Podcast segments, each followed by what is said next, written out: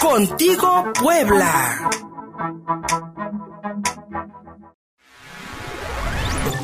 ¿A dónde se fue ese dinero? Porque esta es otra cosa que quiero hacer notar.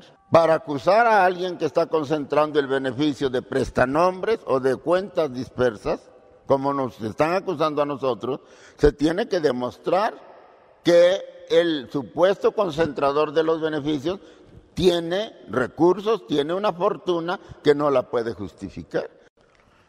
¿Qué hacía la Inquisición? Por denuncia anónima iban y detenían a alguien y a torturarlo. Los aparatos de tortura de la Inquisición son todavía de antología. Se muestran en los museos de la tortura, ¿no es cierto? Se refinaban los señores del Santo Oficio para sacar verdad.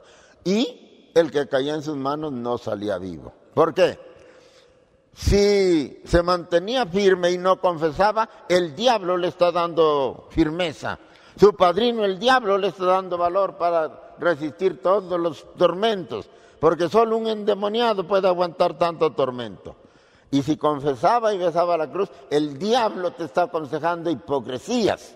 Estás besando la cruz porque el diablo, total, usted se va porque se va. Así le están haciendo ahora. Estamos ante la Santa Inquisición que empieza por precisamente bastardear, prostituir las leyes, el sistema de leyes emanados de la Constitución y a la propia Constitución General de la República.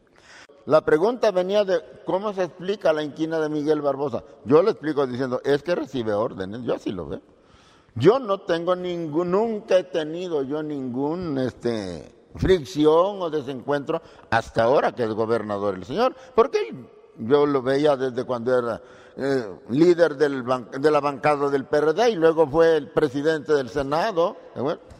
lo conozco de hace mucho, sé además que es de Tehuacán, conocemos a muchas de su familia en Tehuacán, pero yo con el Señor antes nunca tuve ni un sí ni un no, como suele decir.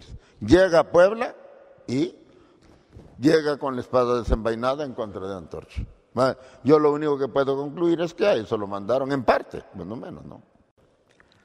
Yo leía ayer una nota del diario La Jornada de Oriente, en donde reseñan en primer lugar parte de mi escrito, donde yo me defiendo de la acusación de Santiago Nieto, y al final ponen las declaraciones del gobernador. Pareciera que el artículo, la publicación de la jornada, era publicar lo que dice Miguel Barbosa. Y Miguel Barbosa vuelve a insistir, yo estoy diálogo con todas las organizaciones, pero yo no voy a ceder a las presiones y a los chantajes de Antorcha. ¿Cuáles presiones y cuáles chantajes? O sea, fíjese bien, bueno, yo creo que usted lo entiende bien, es periodista, quizás mejor que yo, pero bueno, yo quiero, para apoyar el énfasis de mi discurso, quiero decir, ¿en qué consiste el linchamiento mediático en esencia? En eso, en hacer afirmaciones que suenan creíbles, pero que no se prueban. Mire, yo siento que Miguel Barbosa realmente, si uno lo escarbara, lo agarrara realmente en horas de, de sinceridad, que no sé si las tenga, pero vamos a suponer que sí, él confesaría que no tiene nada contra Antorcha, yo creo. Porque realmente, ni siquiera esforzándome mucho puedo yo dar algún elemento que lo explique. Entonces, ¿qué pasa? Pues se lo están ordenando, pues. Se lo están ordenando. Nosotros, en, este, en esta defensa mediática que estamos haciendo por las acusaciones de la UIF, hemos insistido en que el asunto partió de aquí de Puebla. ¿Por qué? Porque así lo dijo Santiago Nieto. ¿Por qué? Porque eso la gente no lo discierne. Si yo digo, Homero Aguirre, compañero, recibió por vía ilegítima dos mil millones de, de pesos y por lo tanto es un corrupto, si la gente lo oye, pues me lo va a creer automáticamente de corrupto. Eso se llama linchamiento mediático.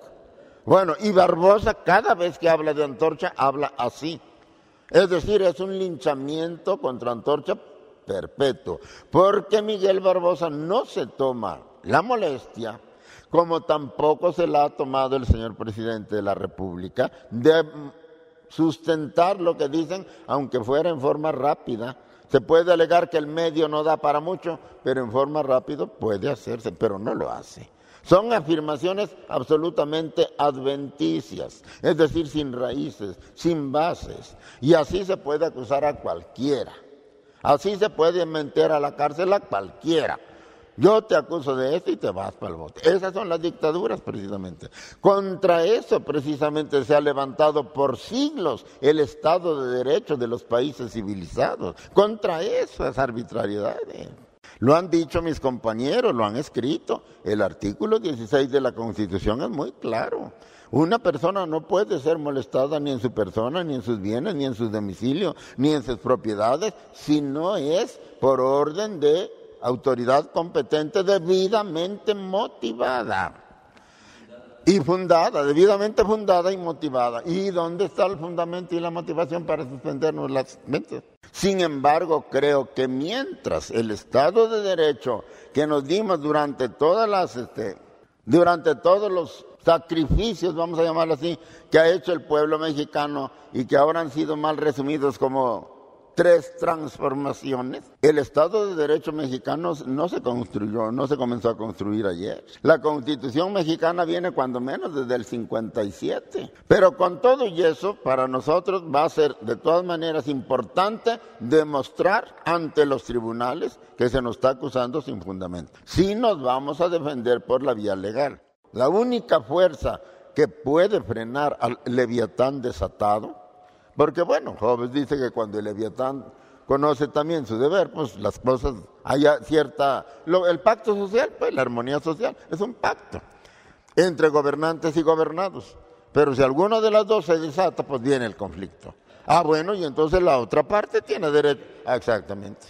Entonces yo quisiera que se entendiera esto por las autoridades, incluido el gobierno de la República que se entendiera que no pueden estar haciendo lo que están haciendo porque van a despertar a México. Ya lo dijo Reyes Heroles, no despierten al México bronco, no lo despierten, porque si lo despiertan no sabemos a dónde vayan a parar las cosas.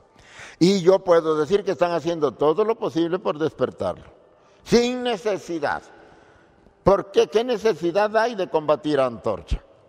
Y como te repito, no solo a Antorcha, Usted me decía en alguna pregunta que ya no concluimos bien, de que si no pensamos que el problema es que ven en Antorcha Campesina a un competidor, a un enemigo político, porque peleando por los mismos objetivos vamos por otra ruta, digamos, ¿no? Y en efecto yo creo que hay mucho de eso, porque se está hablando, se ha dicho, que López Obrador está modificando la ley y está concentrando el poder, es decir, está conscientemente buscando una dictadura, porque solo con esa dictadura puede hacer la transformación que busca. Él necesita tener todo el poder del Estado en sus manos, porque no confía ni siquiera en sus más cercanos colaboradores, lo quiere hacer él y necesita todo el poder del Estado en sus manos para cambiar al país. Esto solamente se puede entender si ese cambio del país es realmente una transformación que ponga todo patas arriba. Es decir, como si fuera un guante, voltear al revés al país. Solo para eso se necesita un poder tan grande y se dice que para eso lo está acumulando López Obrador. Acaba de declarar en alguna, creo que en Tamaulipas, que para diciembre más o menos ya van a estar echadas las bases de la cuarta transformación. Esto suena más que a una promesa, a una amenaza. ¿Qué cuarta transformación?